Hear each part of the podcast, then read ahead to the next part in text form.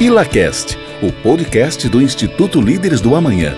Porque ideias e somente ideias podem iluminar a escuridão.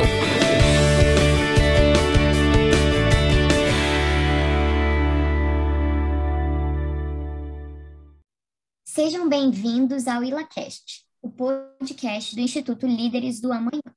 Somos um instituto que busca formar jovens lideranças comprometidas com os ideais de liberdade e o Estado de Direito. Meu nome é Karen Meirelles, sou associada 2 do Instituto e vou servir como apresentadora desse nosso momento. Antes de começar, vale ressaltar que toda opinião dita aqui diz respeito a cada indivíduo presente e não ao Instituto. Afinal, o Instituto Líderes do Amanhã não emite opinião. Pois bem, o ILA promove diferentes atividades com os associados. Uma delas é o nosso estudo de livro, onde um grupo se aprofunda no estudo sobre determinado livro e o tema descrito nele, e depois realiza uma apresentação com as reflexões que mais acharam pertinentes ao longo do período dedicado. O livro da vez é A Lógica do Cisne Negro, de Nassim Nicholas Taleb um livro denso e fascinante em que Taleb nos revela que, ao contrário do que defende a maioria dos economistas, estamos constantemente à mercê do inesperado. A estes acontecimentos imprevisíveis e de alto impacto, o autor dá o um nome de cisne negro. Convido nesse momento que nossos associados se apresentem para darmos início ao nosso bate-papo. Bom dia, eu sou Flávio, associado 3 e trabalho na Golden Investimentos como assessor de investimentos. Eu sou Tiago Carreiro, atualmente estou vice-prefeito da Serra, secretário de Turismo e sou empreendedor também na cidade. Muito obrigada, pessoal. Vamos lá. Flávio, durante o nosso estudo, muito foi abordado acerca do médio cristão e extremistão. Quais as características dessas condições e o que, que Taleb nos revela sobre esse tema? Taleb usa muito os dois termos no livro, mas enfim, o que eles significam? O médio cristão é o lugar das diferenças físicas. Quanto mais existem dados, mais previsível é. Também chamado de questões sujeitas à aleatoriedade do tipo 1. Exemplo, a altura, o peso, a renda de um padeiro, o QI. Já o extremistão é o lugar das diferenças sociais, onde são produzidos os cisnes negros. Quanto mais dados, mais imprevisível é. Também chamado de questões sujeitas à aleatoriedade do tipo 2. É um processo em que todos, o todo pode ser compreensivelmente impactado por uma única observação. Exemplo, a riqueza, a renda, a venda de livro, mortes na guerra ou por atentados terroristas, dados econômicos, uma lista muito mais longa do que o médio cristão. Porque quem vive no médio cristão não se preocupa com os cisnes negros ou eles não existem ou têm pouca importância. Entendi. Ainda com você, Flávio, em nossas preparações, identificamos que o fundo de Taleb perdeu dinheiro de 2001 a 2008 e depois de 2008 até 2020. Podemos então afirmar que nesse período de perda, Taleb não estava aplicando seus conceitos do inesperado aos seus investimentos? Não, na verdade ele estava usando exatamente a teoria que ele prega. O que acontece é que na, na, teoria dele e como ele monta as carteiras de investimento dele, ele depende de eventos extremos para poder ter uma rentabilidade acima da média, pois ele investe aproximadamente 97% dos seus investimentos em renda fixa e o restante esperando eventos extremos ao, ao, utilizando as opções. Então, como ele faz isso? Ele passa a maior parte do tempo perdendo dinheiro para que em eventos extremos ele consiga superar o mercado e recuperar tudo que ele deixou de ganhar. O que acontece é que o mundo é feito de muitos poucos eventos extremos. Eles ocorrem espaçados. Então, durante esse período entre um evento extremo e outro, como nesse caso entre a crise financeira de 2008 e a crise do coronavírus em 2020, o fundo de Taleb acaba performando muito mal em relação aos seus pares. Ele tem essa dificuldade e, por isso mesmo, o fundo dele não é tão utilizado por grandes investidores. Joia, muito claro, Flávio. Tiago, agora fazendo uma reflexão com você, voltando ao final de fevereiro de 2020, quando tivemos a confirmação do primeiro caso de coronavírus em nosso país, o que, que se passou na sua cabeça naquele momento? E para você, a pandemia foi um cisne negro? Muito boa, muito boa pergunta, Karen. É, eu, eu, tive um evento, eu participei de um evento no final de, no final de 2019, é, do Fórum da Liberdade de São Paulo, onde eu tive a oportunidade de, de assistir uma palestra do Taleb. E na ocasião eu comprei o livro dele. Eu comprei o livro, ele estava lá vendendo no, no, evento. Eu comprei o livro, A Lógica do Cisne Negro, mas não comecei a ler de imediato, né? Fui ler no início de 2020. E eu estava assim, a, a, ouvindo, acompanhando as notícias da pandemia, né? O que estava acontecendo lá na China, o que estava acontecendo em outros países do mundo. Só que acho que nem de longe eu imaginei que aquilo chegaria ao Brasil, né? chegaria na minha realidade, no meu bairro, na minha comunidade. Eu nunca imaginei, não, não passava pela minha cabeça isso. E nem os impactos, né? não tinha a, a, a percepção dos impactos.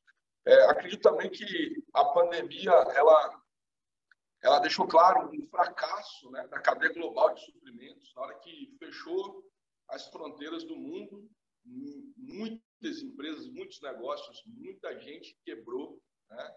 grandes impérios quebraram nesse fechamento porque o mundo ele, ele é tão conectado mas a cadeia de, de suprimentos estava concentrada em um país ou em uma região e, e o mundo, você viu elementos é, como álcool gel, que o valor dele é, é muito baixo, teve um valor extremamente alto, né? De repente. No meu negócio em si, meu negócio é informática, TI, o impacto foi altamente positivo. Né? Assim, as pessoas foram muito para o digital, para construir home office, para fazer, para trabalhar de casa, né? Então, assim, dentro do meu negócio, eu não estava pronto para atender uma demanda. A demanda de webcam foi uma loucura. Né? Eu tinha lá, sei lá, 30 webcams há um ano no estoque, nem comprava, de repente saiu tudo igual água e não achava no mercado para comprar direito. É, no meu negócio, sem querer, foi altamente positivo no faturamento, no... É, mas eu vi que muita gente teve que se reinventar. Nesse processo, muita gente quebrou. Né? É, acelerou o mundo em muitas coisas. É, você viu aí empresas que foram para o delivery, né? a própria a gastronomia, restaurantes tiveram que se reinventar.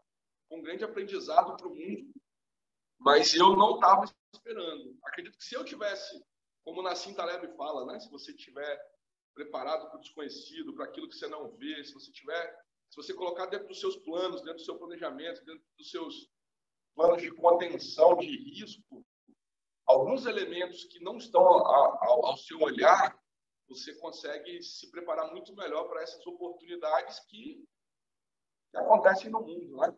É, é, é, eu, eu, vejo, tem um, tem um ditado popular que diz assim, né? depois da tempestade vem a calmaria. Isso todo mundo sabe, todo mundo já ouviu isso. É, mas eu acho que um dos grandes aprendizados que a gente tem que ter é que depois da calmaria vem a tempestade também, né? Acho que, e é sempre assim, são ciclos da vida. É, o mundo, está na história da humanidade, na história do mundo. E, infelizmente, a nossa consciência, a nossa percepção, a nossa intuição tenta nos tirar disso, né? Ah, não, isso não vai acontecer, a minha vida vai ser certinha nessa linha. E, de repente, a gente é, é impactado com algo inesperado, como foi a pandemia. E na minha vida, né? não, não sei se eu se no médio cristão de, de Taleb, né? que ele fala aí que tem as pessoas que estão no médio cristão e no extremo estão. É, é, não sei como que ele me classificaria dentro da teoria dele, dentro da filosofia dele, mas para mim foi um, um cisne negro é, muito forte, né? Também na gestão pública, o que a gente viu na gestão pública, pessoas é, com fila de ambulância, fila de UTI, fila de medicamentos básicos, uma logística louca que ninguém estava preparado para isso. Então, sem dúvidas, para a gestão pública, na minha experiência de empreendedor, também foi, foi um cisne negro. É, e o engraçado é que quando começou a pandemia, eu estava lendo o livro dele, então me impactou demais. Queria deixar isso registrado. Recomendo a leitura, vale muito a pena. O livro é grande, dá trabalho de ler, você tem que ler, reler, mas faz muito sentido, né? E para concluir, Karen, é, foi muito bom estar com vocês aí, com o Instituto Líderes Amanhã, dando essa oportunidade. Eu sou associado nível 3 Foi um dos melhores eventos que eu participei. É, grupo extremamente qualificado, a plateia extremamente qualificada. E, e, eu diria assim que o grande, o grande ensinamento do Taleb, que ele, no último parágrafo do livro dele deixa bem claro, né, é que a gente tem que focar em viver, focar em tomar as nossas decisões, deixar problemas pequenos da vida, né? Ele fala, ah, você, eu, eu, eu não entendo porque algumas pessoas se sentem boicotadas por um café frio ou uma comida que não está do jeito que ela queria, né? É, de reparar no dente do cavalo dado, né? Para de, de, reclamar como o príncipe que ganhou um castelo e reclamou do, do mofo dentro do quarto. É, dá mais valor à vida, né? Se a gente está respirando, se a gente está raciocinando, eu acho que a gente esse é o grande legado que Taleb nos passa de tudo isso. Independente da filosofia, independente dos especialistas, vamos focar em fazer o nosso melhor e tomar as nossas decisões. Joia, Tiago eu gosto muito é, a parte do meu estudo, né, naquela parte que eu apresentei, falando um pouquinho desse, desse seu, dessa sua partilha, daquilo que Taleb nos deixa, né? Eu também diria sobre as duas lições que para mim foram muito intensas, as duas lições que ele fala no capítulo de Apeles o Pintor. Aquela primeira lição para questões pequenas é que seja humano, Aceite que ser humano envolve certa dose de arrogância epistêmica na administração de seus afazeres. Seja tolo apenas nos lugares certos e evite os grandes assuntos que podem prejudicar seu futuro. E a segunda lição, um pouco mais agressiva, é aquela: arrisque. De fato, você de repente pode tirar alguma vantagem dessa arrogância epistêmica, dessa mania que nós temos de querer prever aquilo que vem, aquilo que está por vir, né? Então, eu acho que, que a mensagem é bem essa mesmo, é que a gente saiba viver um dia de cada vez, mas que a gente saiba também arriscar quando a gente entende que é necessário arriscar. Eu acho que isso faz parte do nosso ciclo da vida. Bom, não sei se mais alguém quer complementar, Flávio. Você deseja complementar alguma coisa? Eu só quero falar que foi sensacional o que você falou, ali. Obrigada. É, faço do, do Tiago as minhas palavras. Joia, gente. Então, muito obrigado pela audiência de todos vocês. Esses foram apenas alguns dos pontos abordados no livro de Nassim Nicolas Taleb, um livro que te leva a refletir sobre o indivíduo frente aos eventos inesperados e reforço que toda opinião dita aqui diz respeito a cada indivíduo presente e não ao Instituto. Afinal, o Instituto não emite opinião. Você pode acompanhar mais discussões do Instituto Líderes do Amanhã também pelo Instagram, Facebook, YouTube e LinkedIn. Em breve, novos episódios no IlaCast.